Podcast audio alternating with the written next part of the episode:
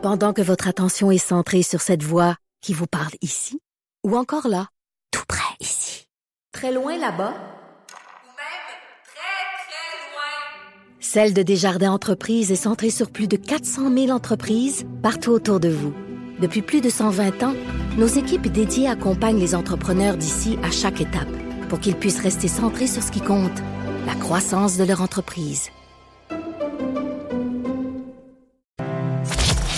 Franchement dit. Jonathan Trudeau. Et Maude Boutet. Appelez ou textez au 187 Cube Radio. 1877 827 2346. Cube Radio. Cube Radio. Je As-tu vu le gif que je viens d'envoyer au patron? Attends, le patron, il, hein, il nous parle encore de ça qu'on a parlé de lui en, en début d'émission. Ah, c'est donc cool. J'y ai trouvé un nouveau surnom, ça va être Longboard Luke. Ah, quand même. L, Luc. Fortin, Longboard Luke. Ça sonne bien. Crampé. Salutations, allez, quelqu'un ne repartira pas là-dessus. Euh, on va faire un peu de nouvelles mode. Parle-moi de Caroline Néron qui avait défrayé la manchette il y a quoi? Ça fait quelques mois de ça En à peine. janvier. Son entreprise est en difficulté financière. Elle semblait avoir réussi à garder la tête en dehors de l'eau. Or, finalement, c'est... Ça coule un peu à pic. C'est dans la presse ce matin. Car- Caroline Néron va fermer boutique. Euh, incapable de payer les loyers de ses boutiques de bijoux et de son siège social. Euh, Caroline Néron a appris la nouvelle à ses employés plus tôt cette semaine. Euh, C'est à eux qu'elle aurait euh, dit, selon la presse, que la fermeture de l'entreprise était imminente sans donner de date. Par contre, selon les informations de la presse, on parle d'un horizon de deux à trois semaines. Ce qu'on comprend, c'est que euh, ben ça fonctionne. Les, les Non. locaux, ça coûte beaucoup trop cher à louer. Euh, on dit que les propriétaires d'au moins trois locaux qu'elle loue lui ont transmis des avis de retard. L'un d'eux se, prépare même à changer les serrures de ses locaux. Elle est incapable de payer toutes ses factures. Euh, on parle entre autres de la situation, là, juste pour donner un exemple, au Carrefour Laval. Ça pourrait fermer euh, cette succursale-là à tout moment parce que, ben justement, c'est des baux aussi élevés que 225 000 piastres dans un Carrefour Laval. Hey, mettons. faut- fa- fallait-tu que t'en vendes des petits bracelets et des petites boucles d'oreilles pour payer? Ben, Ima- c'est ça, imagine combien ça prend de, de bracelets, boucles d'oreilles, des bagues, là, tout, tout ce qu'elle vendait, juste pour payer le loyer, mon 200. Il faut que t'en vendes, là. Ben, c'est hallucinant. t'as pas payé un employé encore, là. T'as pas mis rien dans. C'est fou, là. Non, c'est ça. Puis, tu sais, Caroline Néron le, reconnaît, la, la façon de, de consommer, euh, c'est complètement différent. Le retail, c'est très difficile. Il y a des changements au niveau du consommateur. Puis ça, ben, ça fonctionne plus nécessairement comme modèle. Euh, les dettes euh, de ces euh, deux sociétés qui se sont placées à l'abri de leurs créanciers le 10 janvier dernier, 9 millions de dollars. On exploitait à ce moment-là 14 boutiques. Il y en a 6 actuellement, aussi une franchise.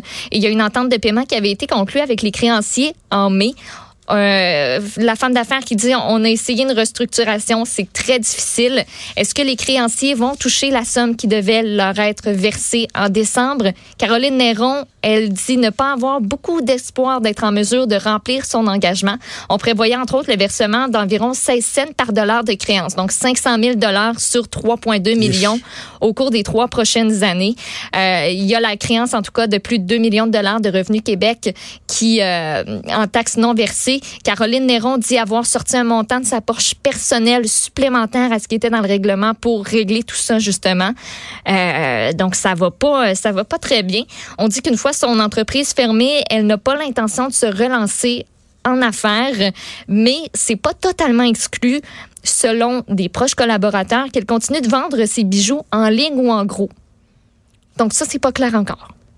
Ouais, Est-ce qu'on va seulement, tu sais, moi, ça m'étonnerait bien personnellement, qu'on ferme juste toutes les boutiques puis tous les problèmes vont être réglés comme ça. euh, Je penserais pas là. Tu sais, moi, je, je, je souhaite absolument aucun malheur à, à- Caroline Néron. Là, tu sais, je veux dire, euh, elle a essayé quelque chose, puis c'est, c'est, c'est, c'est bien. La seule chose, c'est qu'il faut qu'on tire des leçons, là, collectivement.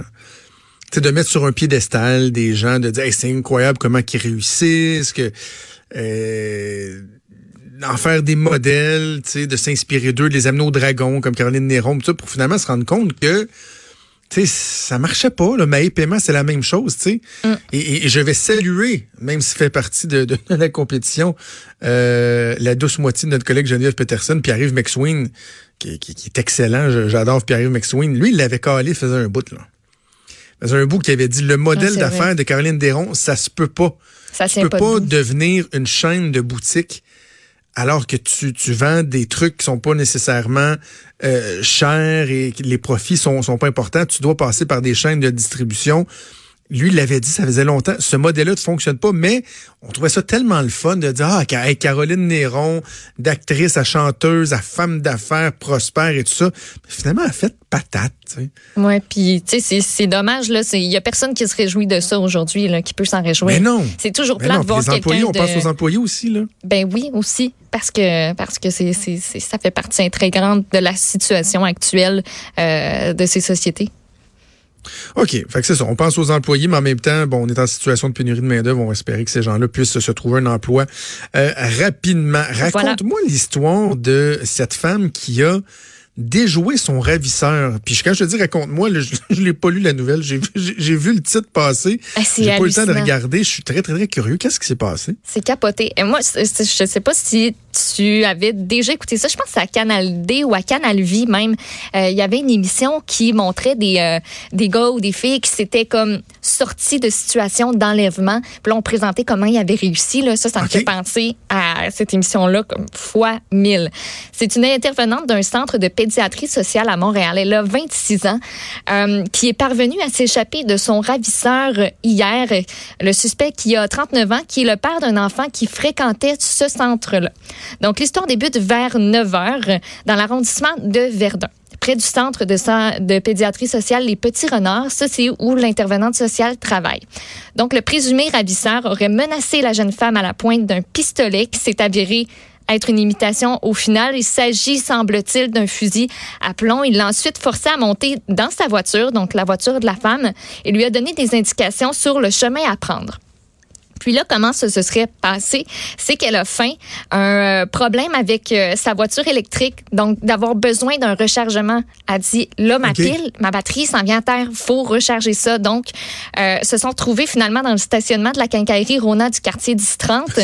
Et c'est là qu'elle a réussi à prendre la fuite. Elle a pris les jambes à son cou et est allée voir des employés là, pour trouver euh, du secours. Puis euh, ben, le gars, à ce moment-là, a compris que ça allait pas euh, ça allait pas pantoute, a décidé de, de prendre la fuite, a finalement été rapidement localisé puis arrêté en bordure de l'autoroute 30.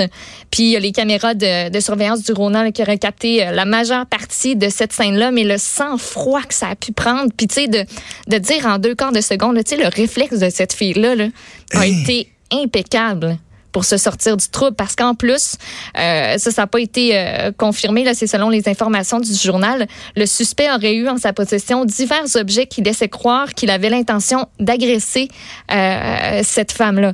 Donc, il avait des plans, là. Ah, tabarouette. De te revirer de bord de cette façon-là, là. Imagine-tu quand tu te mets à bravo. courir que tu te sauves, là?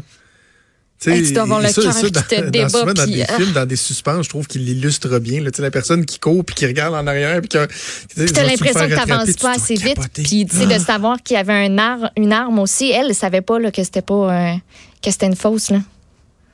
Tu elle a dû penser à, à tout ça, puis euh, euh, c'est sûr qu'elle va rester euh, marquée par ça. Ben, elle n'est pas blessée physiquement, mais psychologiquement, ça doit être, ça va être difficile aussi. Sachant que c'est relié à son travail, parce que c'est le père d'un enfant euh, qui, qui était au centre où elle travaillait. L'après va probablement être très difficile, mais on ne peut que saluer sa réaction, puis prendre quasiment ça en exemple. C'est ça, parce que quand il y a des événements comme ça qui finissent bien, je, entre guillemets, là, tu sais, que la personne réussit à se sauver ou, ou est retrouvée ou quoi que ce soit, toi puis moi, on en parle, mais demain matin, on va passer à d'autres choses, là. Mais elle, là, euh, elle doit vivre, doit vivre avec ça. Ce sera euh, assurément pas évident. Ouais. En terminant, Maude. Ah, Oui, juste à dire aussi que le suspect de 39 ans, lui, va avoir à vivre aussi euh, avec les conséquences de, de ses Ouais. actes pour être accusé d'enlèvement, séquestration et aussi d'avoir braqué une arme à feu. N'était pas connu des policiers du tout. OK. En terminant, je juste nous parler euh, ce qu'on sait, en tout cas, du dossier qui va être présenté demain par le bureau d'enquête Exactement. de QMI dans le journal. Euh, c'est un dossier sur Alexandre Bissonnette, là, le tueur euh, de la mosquée de Québec. On va apprendre des nouvelles informations demain. Oui, le journaliste Nicolas Lachance, qui s'est entretenu à plusieurs reprises avec la famille d'Alexandre Bissonnette au courant euh, des six derniers mois, a mis la main sur des documents inédits, des photos, des vidéos euh, liées à cet homme-là. Et on dit aussi que euh, depuis, tu sais, on va retracer là, depuis sa naissance jusqu'au jour de la tuerie de la, mosquée de la mosquée de Québec, en passant par son enfance qui a été marquée par l'intimidation. Il y a aussi une question qu'on va euh, qu'on va se poser. Pourquoi les autorités ont-elles permis à ce jeune homme-là, perturbé, de posséder et d'acquérir des armes à feu, dont deux à autorisation restreinte? On dit que leur enquête démontre clairement les failles du système. J'ai bien hâte de lire ça donc dans les pages du journal euh, de Montréal et de Québec demain. Hum, assurément, ça va faire réagir, euh, j'en suis persuadé. Merci Maude, on fait une pause, on revient. Vous écoutez Franchement dit. À venir sur Cube Radio. Cube Radio. Dès 12, on n'est pas obligé d'être d'accord avec Sophie Durocher. Cube Radio. Cube Radio. Autrement dit. Et maintenant, autrement écouté.